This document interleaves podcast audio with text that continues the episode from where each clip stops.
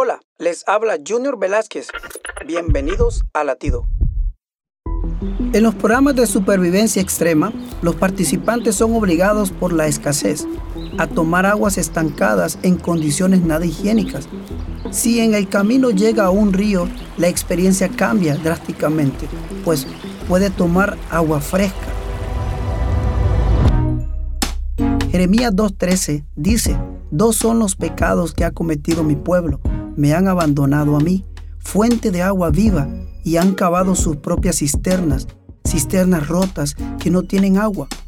Jesús nos dijo, si alguno tiene sed, venga a mí y beba, entonces de su interior correrán ríos de agua viva.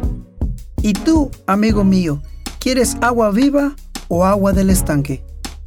Latido les llega a través del ejército de salvación.